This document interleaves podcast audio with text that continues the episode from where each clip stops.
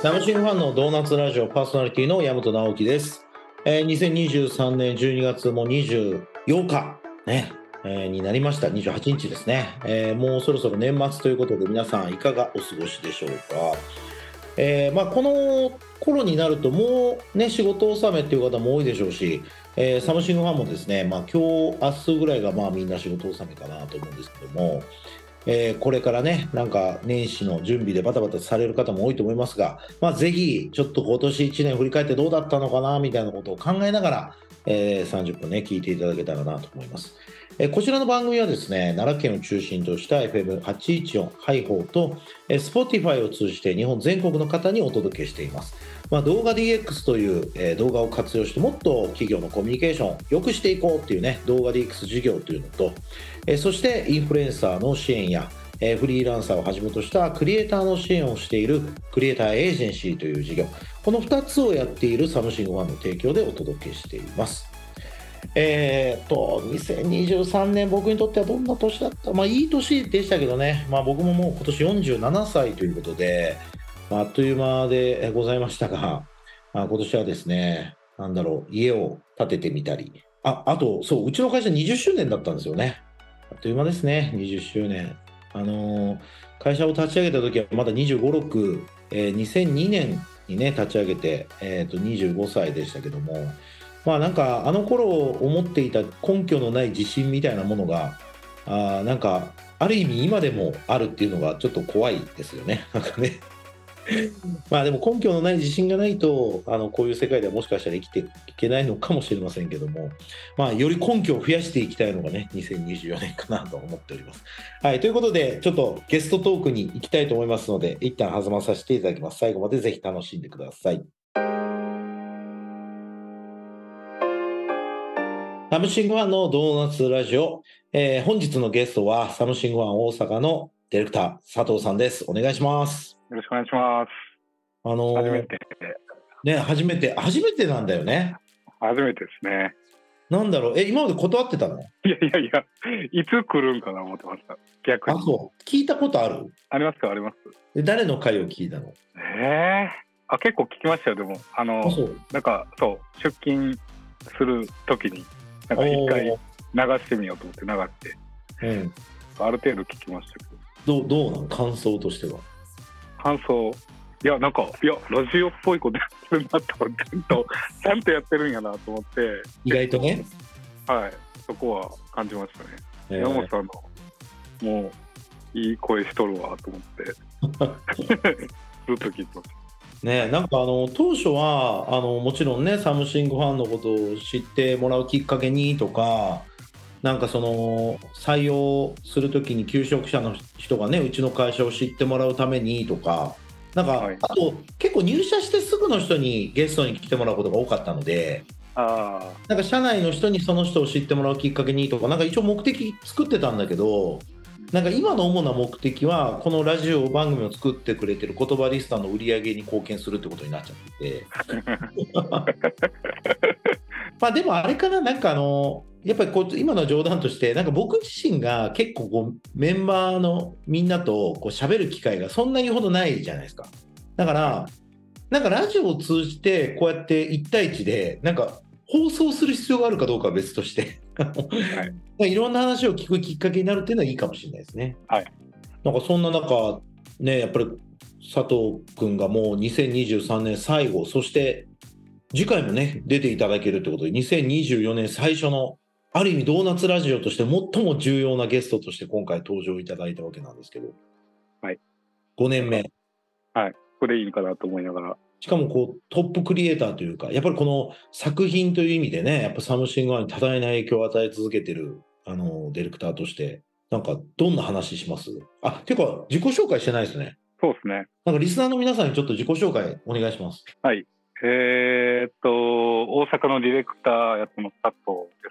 す。えっとずっと大阪の出身でで今年で今年の12月で、えー、36に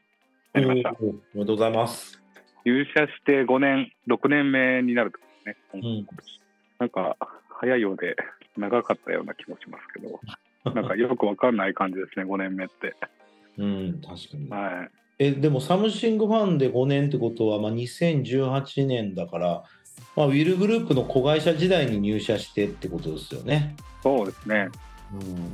うん、そっから比較しても結構変わったんじゃないですか周りの環境も。そうですね。かなり入った当初はほんまになんか人が少なかったのか入れ替えが激しかったのかなんかそんなイメージでしたね。ただ今はもう結構人をおってなんか中堅どの立場かわかんないですけどまだ中堅より上みたいな感じですかね。そうですね。えー、何考えてるんですか最近。考えて いや何も考えてないんですけどえっといやなんかすごい年を取ったなと思いながら最近、はい思う時あるですねなんかこう年下が増えるというかねえなんかいいと思う瞬間となんかあもうなんかもう40を迎えるんだなっていうなんかちょっと寂しさもありながらまあそうですね。はい。でもなんかこう、仕事的にはもう、なんていうんですかね、発展途上みたいなところもあって、うんうん。うんうん、なんかいい時期でもあるかなっていう感じですかね。なるほど。はい。いやー、36歳。まあ、なんかこう、ね、過ぎた人からの経験シェアで、いや、俺の時はこうだったみたいなのが多分一番意味がないと思うんですけど、まあ、あえて言うと、えっと、36はもう可能性しかないですけどね。まあでも、36に自分がなった時は焦りしかなかったかも。なんか、やっぱり一番結構悩ましかったかな、自分もやっぱ起業して10年とかで、なんかこう、仲間がいるけど、なんか本気で組んでる感じはないみたいな、うんまあ、それはなんかお互い様だったと思うんですけど、なんかそこですよね。でもやっぱその焦りが、これ良かったのかどうか分かんないけど、その焦りが組織崩壊を迎えて、まあ一回リセットされたみたいな。焦ってなかったらでも今の自分はないかもしれないしうん。なんか焦ったおかげでめちゃ辛い思いもしたしみたいな。まあなんかどっちもありますよね。うんうんうん。まあ、今現状結構人が増えたじゃないですか。だから、で、プラス、まあ自分が36で、まあ立場も中堅以上ってこともあって、まあまあ、一時はこう人入れ替えが激しかったですけど、まあそこをなんか安定させたいって思うところはありますよ、僕の中では。うんしっかりこう集っていきたいというか。うん、はい。なんかこうあのーまあなんていうんですかねこう20代30代40代で思うことがまあ仮にあももちろん人によっても違うけど、まあ、仮にそれぞれの年代の時間軸があるとしてなんか上を目指してる人に共通してるのはどの年代でもめちゃくちゃショートスパンで結果出したいってことだと思うんですよね。なんかもうえ3年もかかんのとかえ5年もかかんのみたいないやいやもう半年から1年でやりたいんだけどっって思う層の人たちがいるとしてまあ多分自分ももともとそういうタイプだと思うんだけど実際問題3年かかるわとか5年かかるわとしか思えない内容もあってでも意外とちゃんと仲間が集って条件が揃うと半年でガラッと変わったりもするじゃないですか。なんかある種の物事がね。だからなんだかなみたいな、まあ、その歩くスピード感というか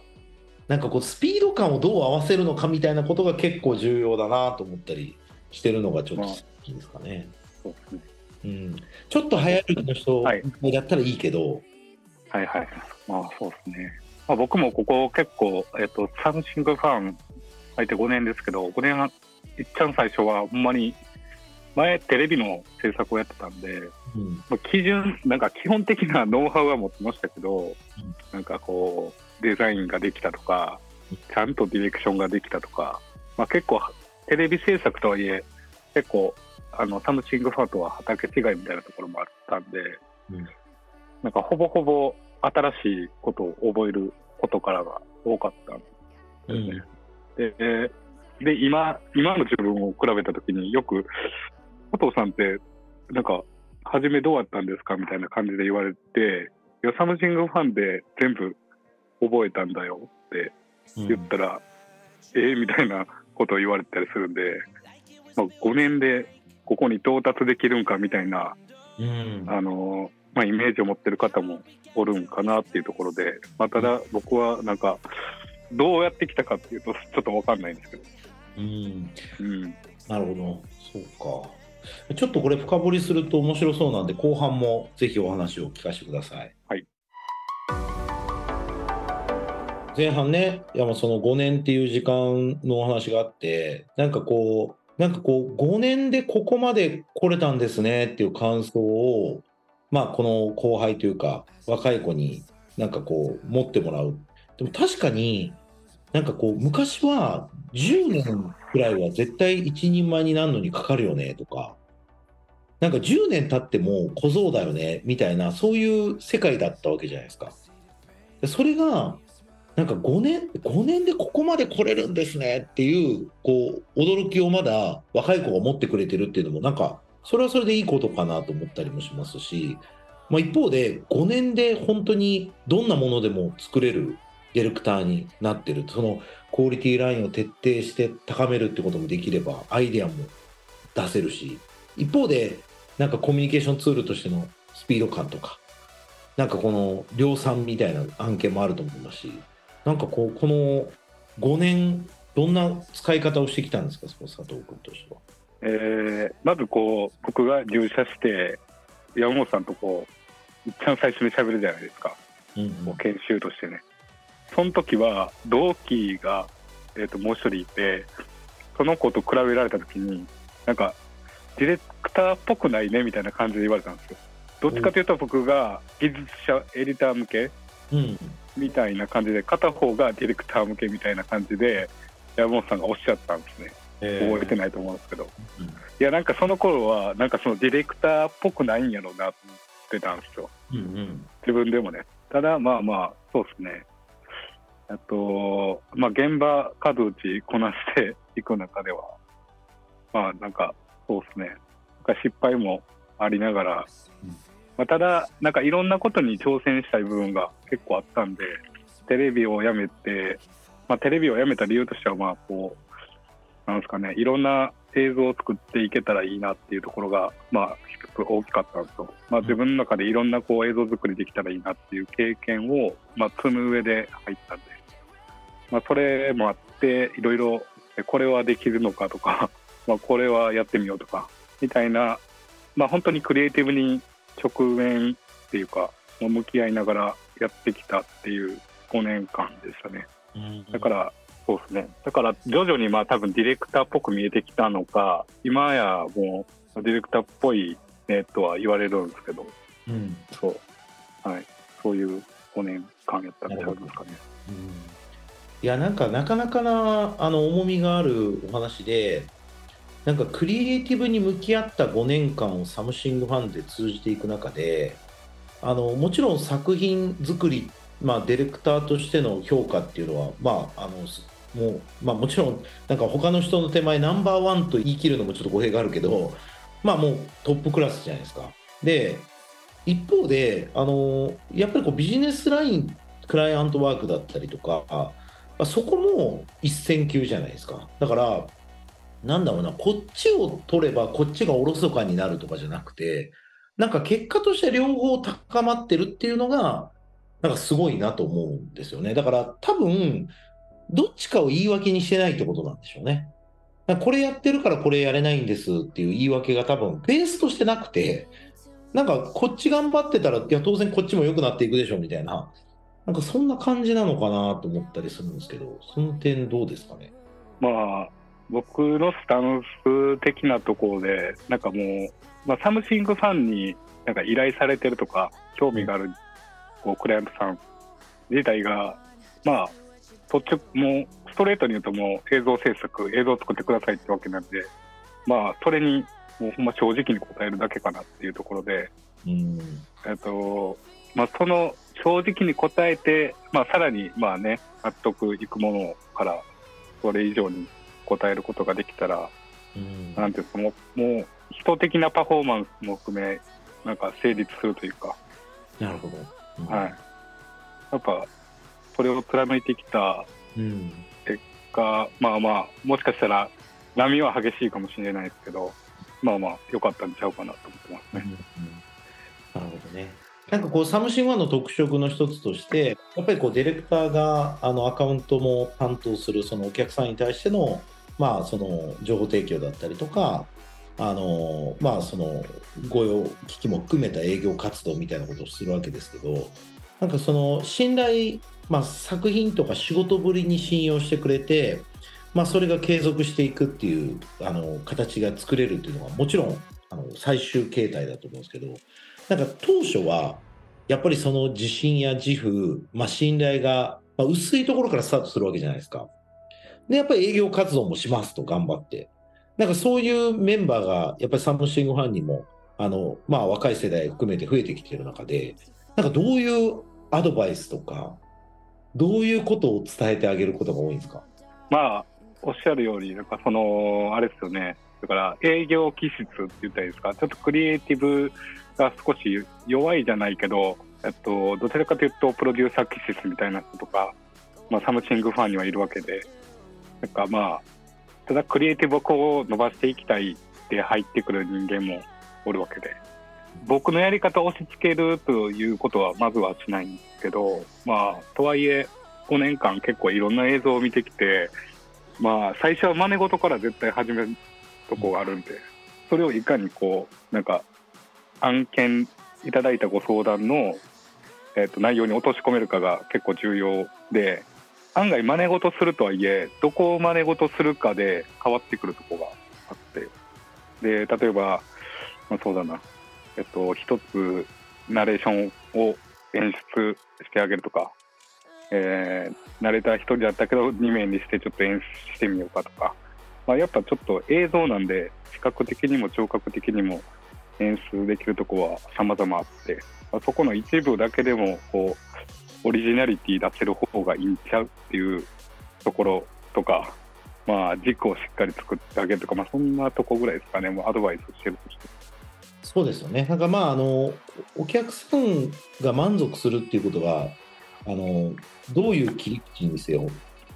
まあ、最終必要ででそこにおいてあの、まあ、もちろんクリエイティブに圧倒的自信があれば、まあ、それをしっかりと作っていくってことだろうし仮にそうじゃなくて、まあ、プロデューサーとして仕事を取って、まあ、営業としてその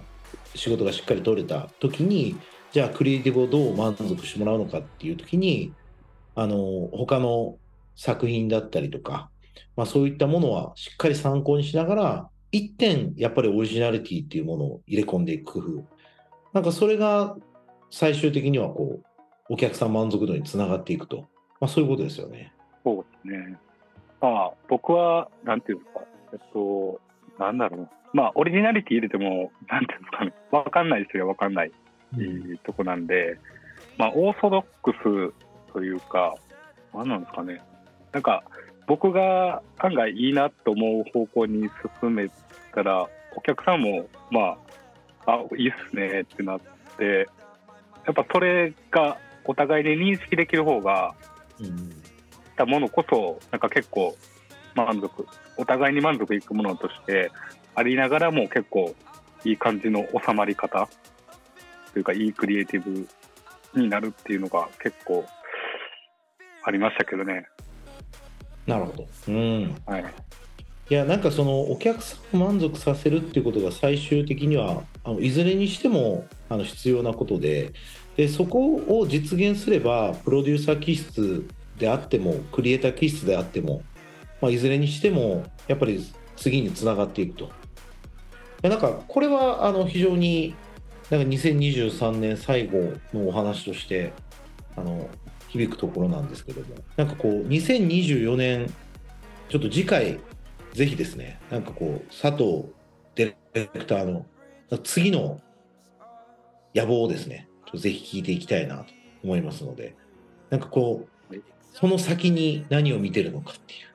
じゃあちょっと2023年最後の一言をじゃあいただいてよろしいでしょうか。はい、えー、今年は今年もまあいろんな挑戦はさせてもらって大変なんかなんていうかね結構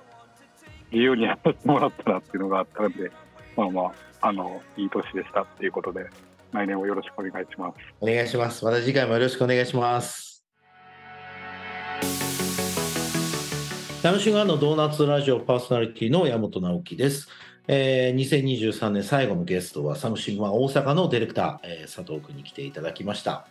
まあ、あのなんかね入社した時に僕が言った一言に関していまだに覚えていただいてて、えー、なんか引用してもらったということでなんか僕の気づきとしてはですねなんかその場のノリでうかつに言った言葉って結構残ってるんだなっていうね。